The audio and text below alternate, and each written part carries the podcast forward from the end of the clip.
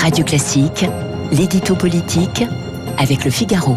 Et avec Guillaume Tabar, incollable donc sur Louis XVI et sur Lénine. Bonjour Guillaume. Bonjour Renaud. Jean Castex a annoncé hier un calendrier d'assouplissement des, des, contraintes. Va-t-on vers une véritable sortie de crise du Covid? Écoutez, on aimerait, hein, et le gouvernement aussi aimerait, car on est dans un moment délicat où la lassitude s'empare de tout le monde et où les contraintes sont paradoxalement souhaitées face au virus qui continue à faire peur en raison des chiffres faramineux de cas quotidiens qu'on nous répète, et en même temps rejetées parce qu'elles empêchent encore le retour à la vie normale. Alors, on est dans un entre-deux, et un entre-deux un peu particulier, avec le télescopage entre contraintes et assouplissement.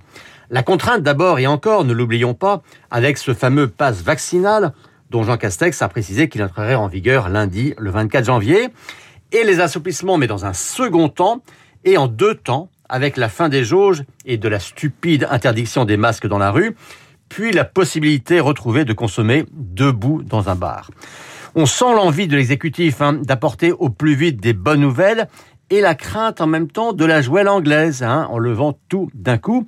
Mais tout cela n'aide quand même pas à la lisibilité d'une gestion de crise qui, après avoir été majoritairement, majoritairement soutenu, laisse de plus en plus perplexe et pas uniquement à cause du protocole à l'école. Guillaume, y a-t-il pour le gouvernement un, un, vrai risque de retournement de l'opinion? Écoutez, on constate un début en ce sens. Hein.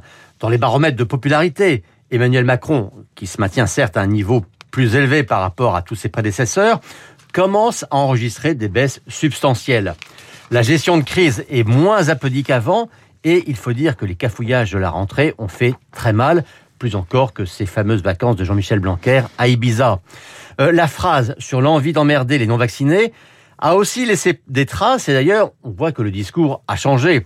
Euh, quand on écoute Jean Castex, hein, on n'engueule plus ceux qui ne sont pas vaccinés, on félicite ceux qui le sont, ça n'est pas tout à fait pareil.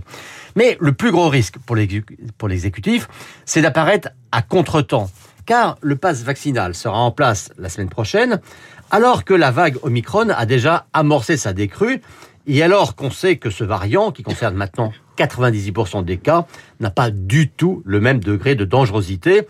Euh, pour preuve, hein, le Conseil scientifique lui-même euh, a dit qu'entre 9 et 14 millions de Français avaient été touchés par Omicron, ce qui est énorme, et pourtant le nombre des admis en réanimation n'a pas explosé comme on l'avait vu dans d'autres vagues. Alors est-ce que cette situation pèse sur euh, l'échéance d'entrée en campagne d'Emmanuel Macron? Bien, les, profs, les proches pardon, du chef de l'État ont toujours fixé deux bornes à la fenêtre de tir d'une entrée en campagne.